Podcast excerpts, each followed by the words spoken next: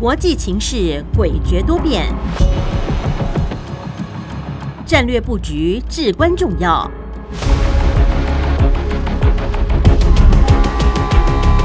关心台海局势发展，请听汉声电台《国际战略风云录》。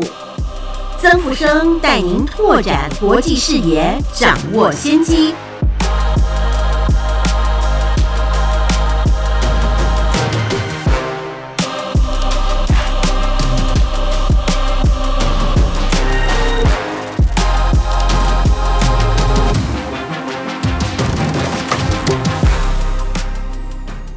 欢迎您收听汉声广播电台《国际战略风云录》，我是曾富生，在空中为您服务。美国总统拜登上任以来，多次的公开表示，中共若无端的武力犯台，美国会有军事反应，希望中共三思。同时，美国白宫还强调，美国的一个中国政策是依据《台湾关系法》。美中三个联合公报以及美国对台六项保证的内容与精神所组成。美国不支持台湾独立，美国也不同意中共以武力犯台。美国对台海政策的目标就是要维护台海和平稳定的现状以及和平解决。最近，美国中央情报局的副局长 David Cohen 科恩公开的表示。习近平已经下令要求共军在二零二七年以前做好武力犯台的军事准备工作。同时，科恩表示，美国情报界的主流研判意见认为，习近平还没有决定是否要用武力的方式来处理台湾问题。不过，多数的人士仍然认为，习近平倾向于要以非军事手段。来控制台湾，所以后续的发展值得我们密切的来观察。接下来就让我们进入我们节目第一个单元——国际两岸大事记。国际两岸大事记。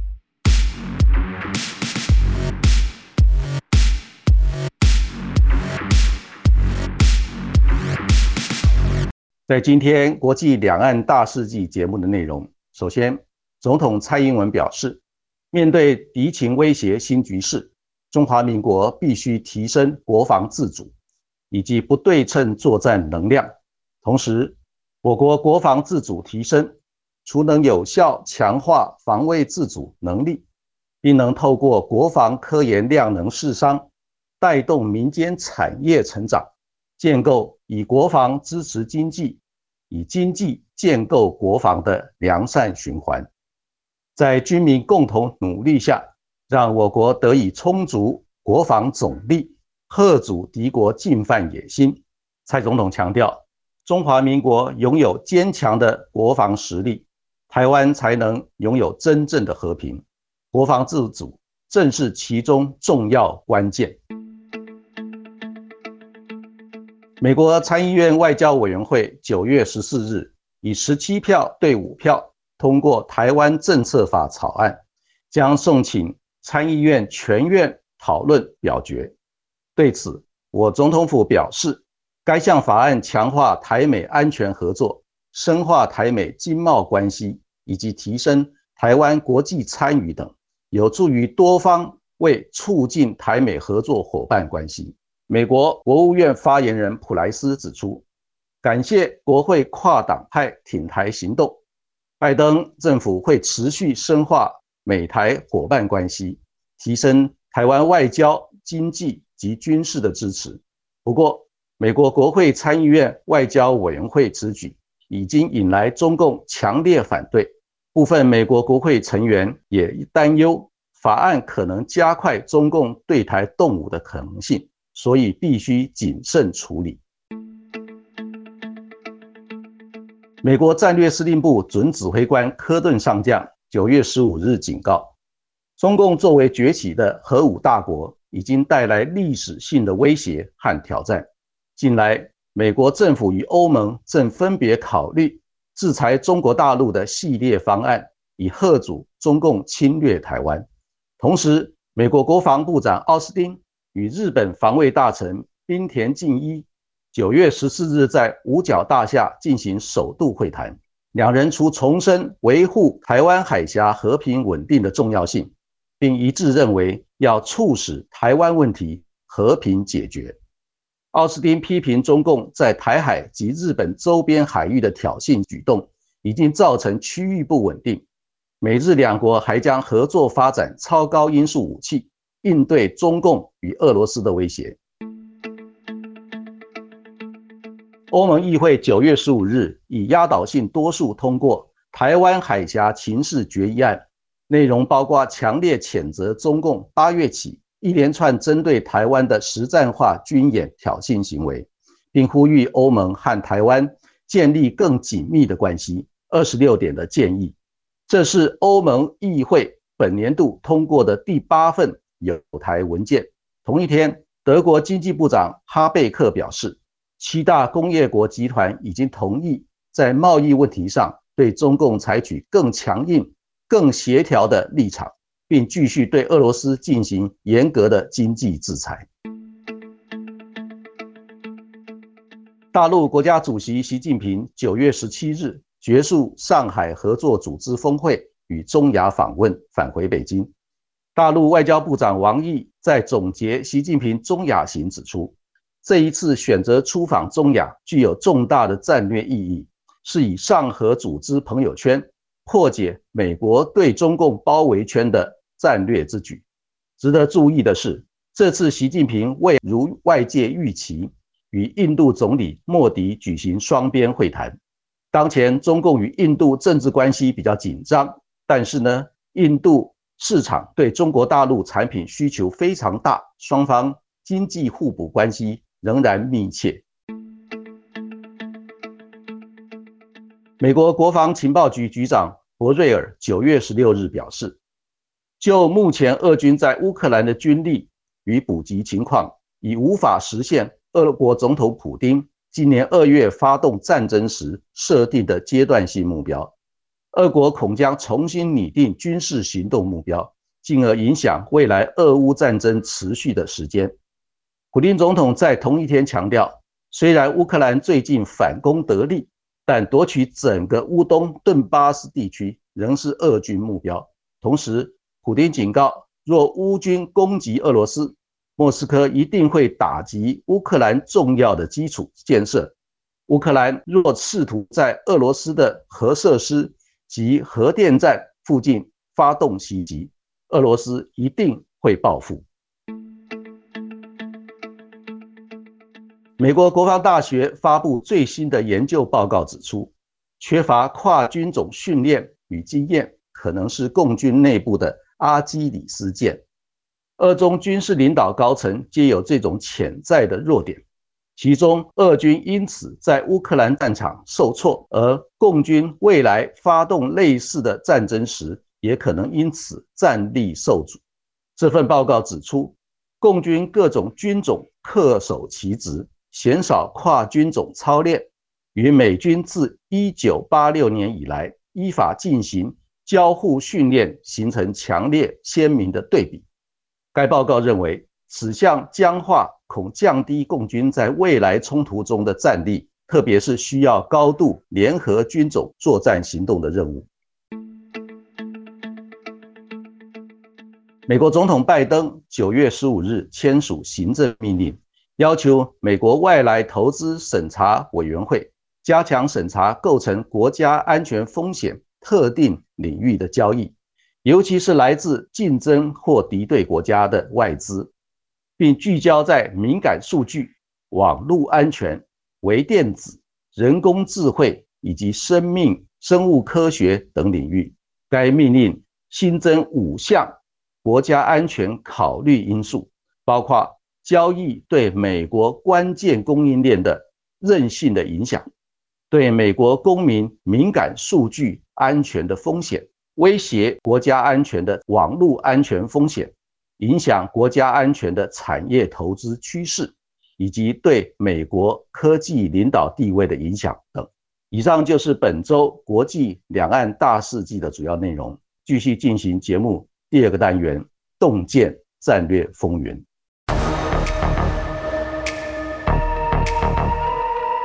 洞见战略风云。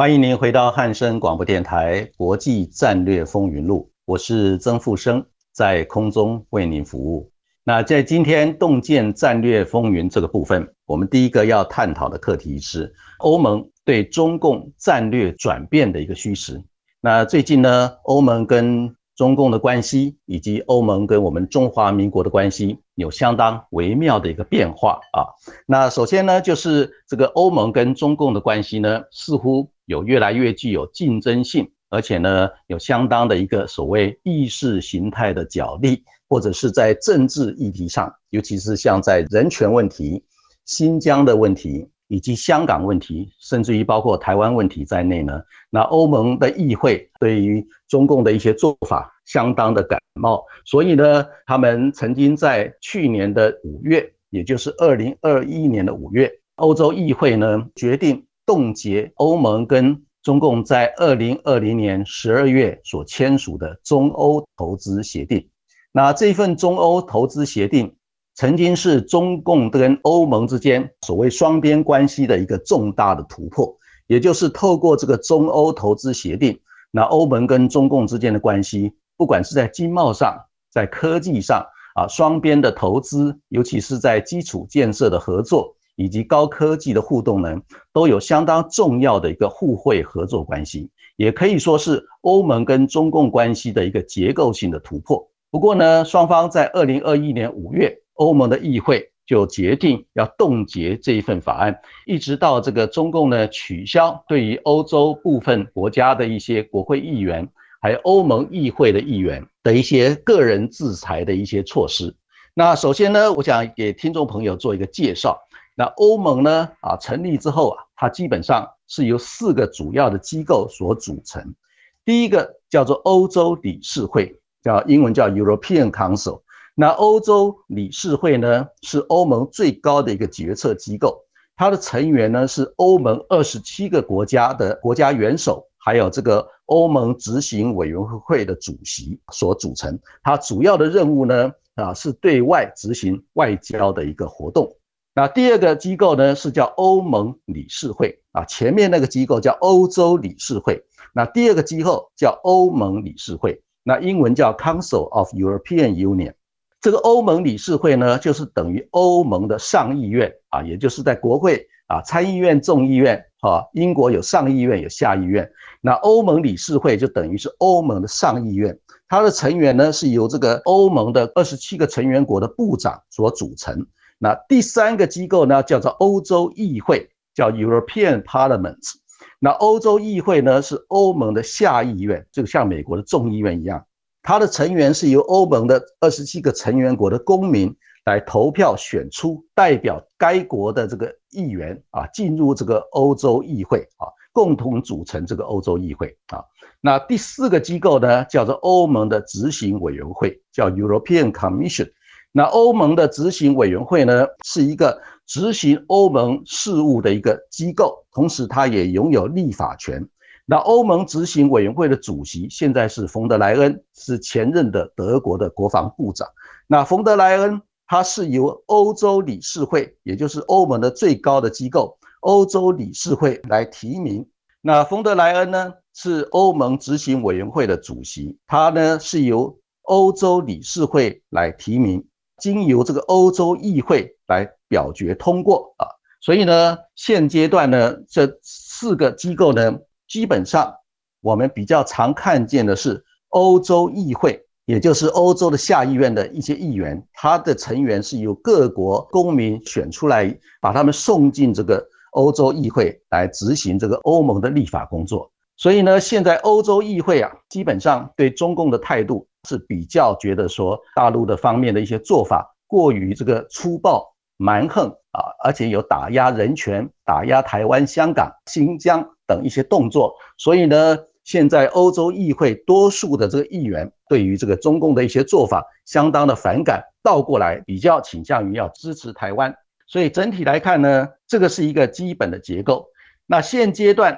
欧盟对于中共它的战略的一个新的定位，我们综合最新的一个报告，就是今年的六月，北约他们通过了一个叫“二零二二战略概念”的一个重要的文件。那这一份重要的文件，再配合欧盟执行委员会的冯德莱恩他所发表的欧盟的执行委员会的所谓的国情咨文。的一个重要内容整理出来，我们发现呢，现在整个欧盟对于中共它的一个战略的新定位呢，他们把中共视为是一个竞争者，同时也是一个系统性的对手，也是一个合作应对全球环境挑战的伙伴。同时呢，那中共也是拥有十四亿消费者跟欧盟进行贸易往来的重要的伙伴。所以呢，听众朋友听起来呢，就会觉得说，啊，欧盟其实对待中共的一个战略定位也是相当的复杂啊。这个复杂的过程里面，当然呢，欧盟很希望呢，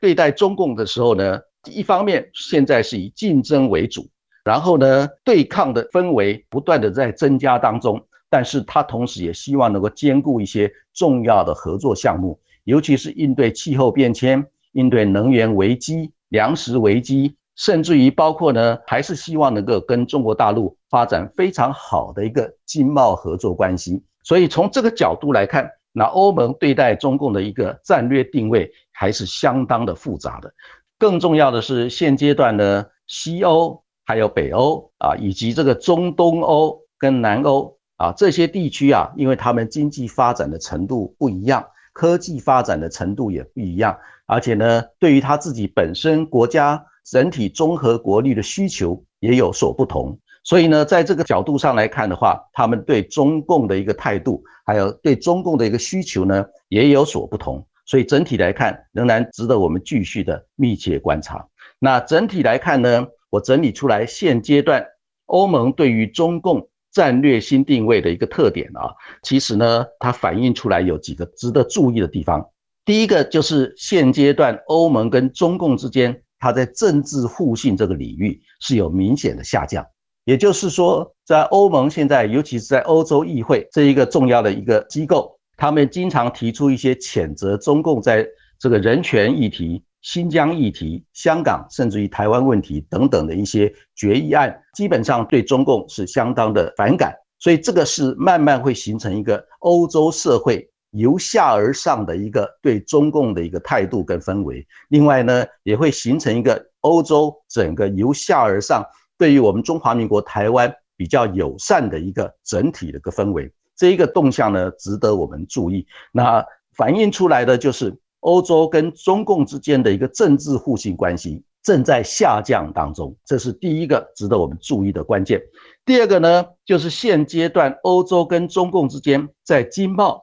科技还有基础建设这个领域呢，已经展开所谓的竞争跟限制，甚至于封锁的一个动作。那从过去的几年，欧洲开始封锁华为五 G 的一个基础建设开始，最近呢，在拜登总统的一个推动之下呢，美国跟欧洲已经成立了一个叫贸易科技委员会。这个贸易科技委员会最重要的一个目的，就是要负责审核中共。对于欧洲跟美洲地区啊进行的投资活动里面，是否会牵涉到高科技管制的议题，甚至于影响到欧洲还有美国的国家安全问题等等。所以呢，整体来看，那欧洲跟中共之间在经贸、科技还有基础建设这些领域呢，已经从过去非常欢迎中国大陆的投资，到现在已经设定了竞争的一个立场。跟限制还有封锁的一个态度啊，所以从这个角度来看，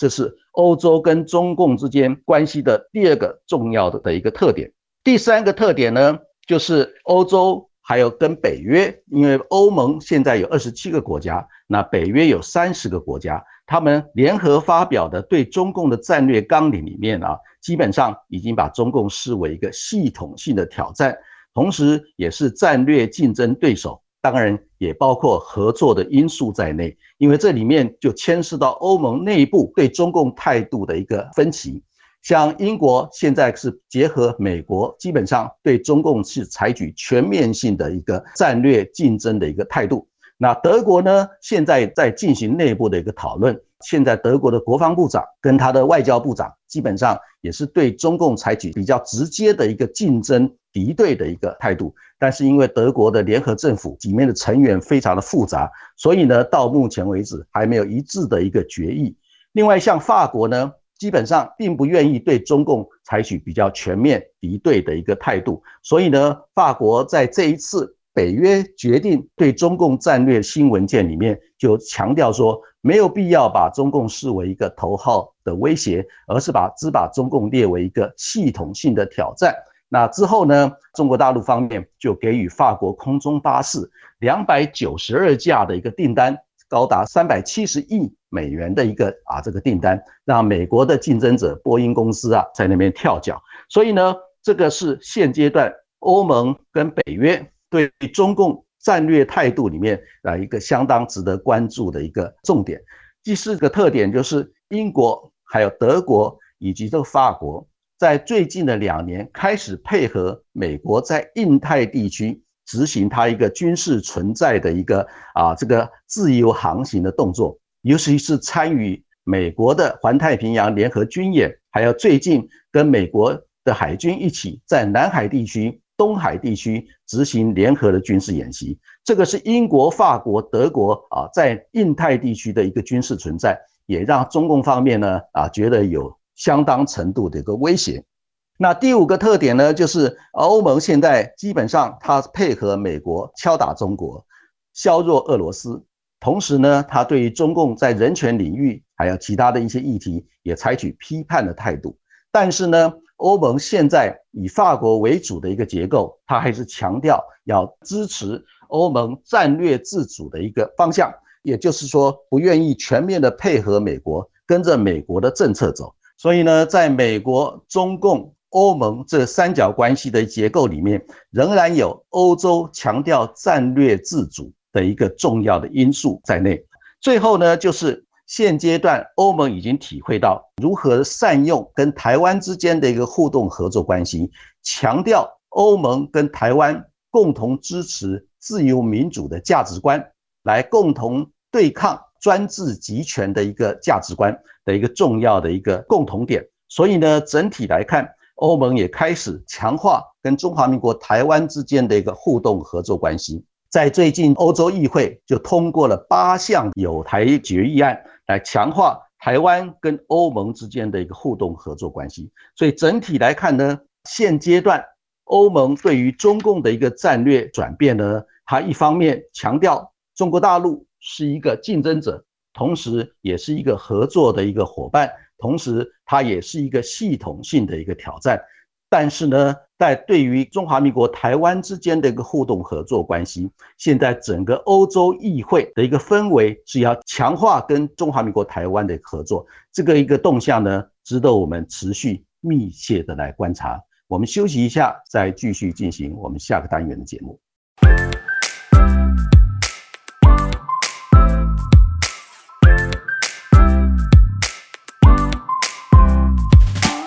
欢迎您回到汉声广播电台《国际战略风云录》，我是曾富生，在空中为您服务。在今天节目第二个单元“洞见战略风云”，我们要探讨第二个重要的课题，就是有关上海合作组织峰会它的发展以及它的一个局限。那我们都晓得，大陆的国家主席习近平先生呢，最近到中亚去访问，他先到哈萨克进行国事访问。然后到乌兹别克参加第二十二届的一个上海合作组织领导人峰会，因为这是自二零二零年之后，习近平访问缅甸，然后啊回到大陆之后呢，就碰到疫情的爆发，所以一直都没有出国。所以在疫情稍微缓解的一个状况之下呢，啊重新的踏出中国大陆，第一站就到了哈萨克中亚来访问，同时参加上海合作组织的峰会。这一次有相当多国家的领导人参加，除了现在有的会员国有总共有八个国家，它包括中国大陆、俄罗斯、哈萨克、乌兹别克、吉尔吉斯，还有塔吉克。这个是原来在二零零一年啊创立上海合作组织的时候，它基本的成员国，它基本上只是一个啊要执行在中亚地区还有新疆边界反恐的一个安全合作的一个组织。那这个安全合作的组织逐渐的扩大，变成中国大陆跟这个中亚五国之间啊能源合作，甚至于其他经贸合作的一个发展。那随着中国大陆呢，在推动“一带一路”的发展，它很多重要的一个合作的伙伴的国家都要经过中亚，然后到中东，然后到欧洲地区啊，甚至于到非洲地区。所以中国大陆觉得，在跟中亚地区建立非常密切的安全合作、跟经贸合作，甚至于能源合作的伙伴关系，对于未来。让“一带一路”的发展成功是有很关键的一个地缘战略跟经济的一个作用，所以呢，他就特别的重视上海合作组织的发展。那一直到二零一七年的时候呢，印度跟巴基斯坦也参加了上海合作组织啊，让这个会员国呢从原来的六个国家变成八个国家。那到了二零二一年的九月，正式的接受伊朗。也成为这个上合组织的会员国。那伊朗在这一次的峰会里面呢，就签署了入会的备忘录，很快的就会成为正式的会员国，让这个上合组织从原来的六个国家，现在扩大成为九个国家。那这一次的上合组织领导人峰会呢，呃，除了这个九个国家的领导人参加之外，另外包括土耳其的总统，还有沙地阿拉伯的代表。以及这个缅甸的代表啊，甚至于包括阿拉伯联合大公国等等啊，总共呢有增加了将近有十个所谓的对话的伙伴。那这些对话的伙伴呢，也希望在未来的能够参与这个上海合作组织。另外值得重视的就是在这一次的会议里面，还包括了要准备将白俄罗斯也纳入成为正式的会员国。所以整体来看，上海合作组织呢，它的成员国不断的扩大。啊，它是以中亚为主啊，这个中国大陆跟中亚，还有包括印度、巴基斯坦，那扩张到中东，还有这个东欧地区啊。那现在呢，上合组织它的 GDP 已经占全球 GDP 的百分之二十五左右，所以也是相当具有影响力。更重要的是，它是一个安全的合作组织，现在准备也要扩张到粮食安全、跟能源安全，还有应对气候变迁。以及供应链安全这些领域，让上海合作组织的一个整个结构跟它的功能呢，啊，能够影响力也会越来越大。然后呢，在这个组织里面最大的特色，它是一个全世界重要的安全合作组织里面没有美国参加的一个组织，所以这一点呢，就凸显出呃，是否会让中共跟俄罗斯结合伊朗跟土耳其。包括印度、巴基斯坦，还有这个沙特阿拉伯这些新兴的一个中亚地区的国家啊，形成一个新的一个所谓战略结盟的一个集团、战略合作的一个伙伴关系。这一点呢，也值得我们密切的来观察。不过呢，在这一次习近平出席第二十二届上合组织领导人峰会里面，他虽然有跟普京进行会谈。但是在会谈的内容，经过双方披露的内容有一些不同的地方。那在中国大陆这边所披露的内容，特别强调跟俄罗斯之间是要建立一个更密切的经贸合作、能源合作的一个伙伴关系啊。对于所谓军事上的一个互动合作，在这一次的会谈里面，大陆的一个新闻稿跟公报里面是只字不提。不过呢，在俄罗斯提出来一个新闻稿跟公报，也还是不断的强调，中国大陆跟俄罗斯之间是一个全面性的战略协作伙伴关系，当然也就包括军事还有科技方面的一个互动合作。所以这是双方不同的地方，也凸显出中国大陆在对于这一次俄乌战争它的一个基本态度，就是亲俄中立，所以倾向俄罗斯。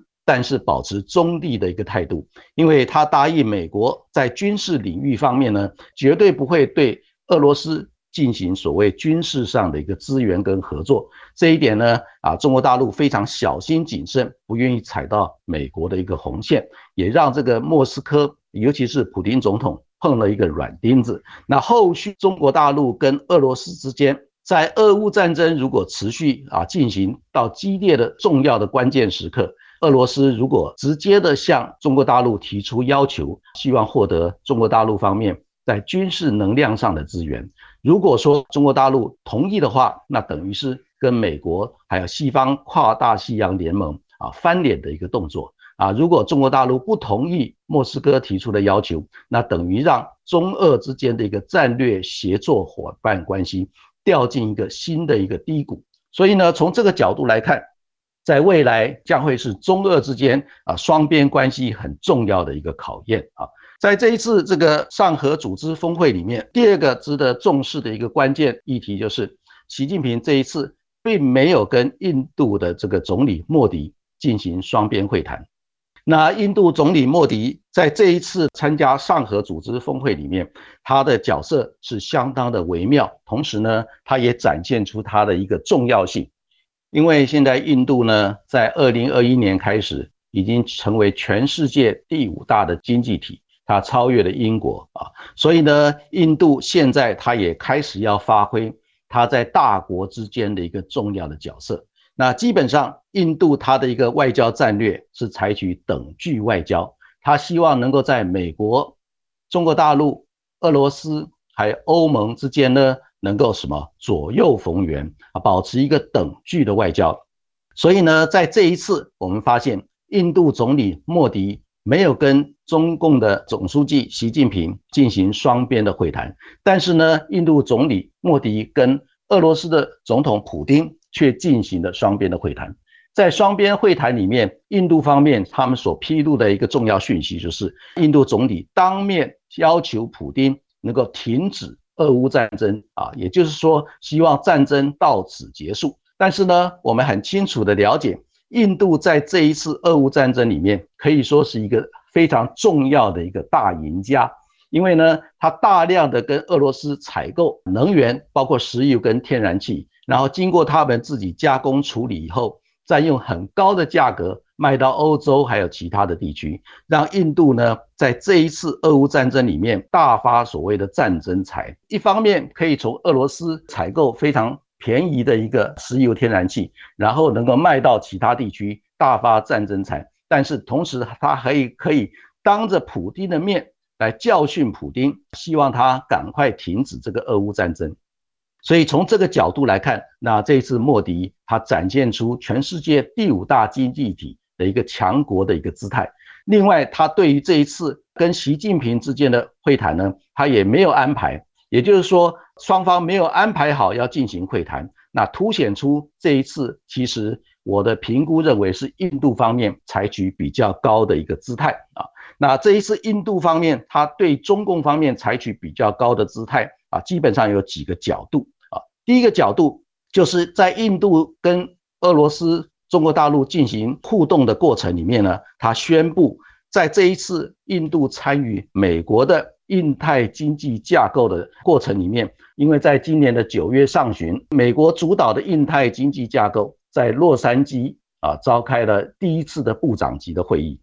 那印度就在这一次的部长级会议里面公开表示，印度拒绝参与这个。印太经济架构的贸易谈判，也就是代表说，在这个部分呢，印度也不吃美国这一套。对于美国提出来的印太经济架构，也不是照单全收，展现出印度它等距外交啊，这个外交自主的一个特性。然后，印度利用这一次上海合作组织领导人峰会跟普京见面的时候，一方面啊，能够大赚战争财。另外一方面，还可以教训普京，要求普京呢赶快结束俄乌战争，停止这个人类社会的悲剧。更重要的是，这一次印度也没有要求跟习近平进行双边的会谈，展现出印度对于中国大陆跟印度之间在边境的一个冲突问题，以及双方之间在政治上的关系啊不是非常和睦呢，也有所表态啊。所以从这个角度来看。那当然，我们就发现这个全世界第五大经济体的印度这个国家，在世界重要的一些论坛峰会里面，也发挥了它重要的角色。那后续的发展也值得我们密切的来观察。所以整体来看，上海合作组织峰会，虽然它的能量从二零零一年开始只是六个国家的组成，到二零一七年加上印度跟巴基斯坦，然后到了二零二二年，现在准备有伊朗加入，另外白俄罗斯、沙特阿拉伯还有土耳其也准备陆续来加入。那会不会形成一个由中国大陆跟俄罗斯共同主导来对抗美国以及欧洲的一个跨大西洋联盟的一个集团式的一个对抗？到目前为止还不是很明显，因为双方之间在综合实力上仍然还有差距。更重要的是，上海合作组织峰会内部的成员之间其实相互矛盾的部分还不少。啊，刚才我提到的是印度的一个角色，它要保持等距的一个外交。另外呢，啊，我们也注意到未来的成员国里面，伊朗跟沙地阿拉伯之间的一个世仇性的关系，也会在上海合作组织峰会里面出现化学的变化。再来就是中共跟俄罗斯之间的关系，在这一次俄乌战争爆发之后呢，那中国大陆所采取的一个亲俄中立。的一个啊基本的一个结构呢，能够持续多久，仍然值得密切的来观察。到时候莫斯科如果真的跟中国大陆提出军援的一个要求，那北京如果拒绝的话，那中俄关系是不是会起重大的化学变化，仍然值得我们密切观察。以上就是我们今天国际战略风云录的节目内容，谢谢您的收听，我们下个礼拜空中再见。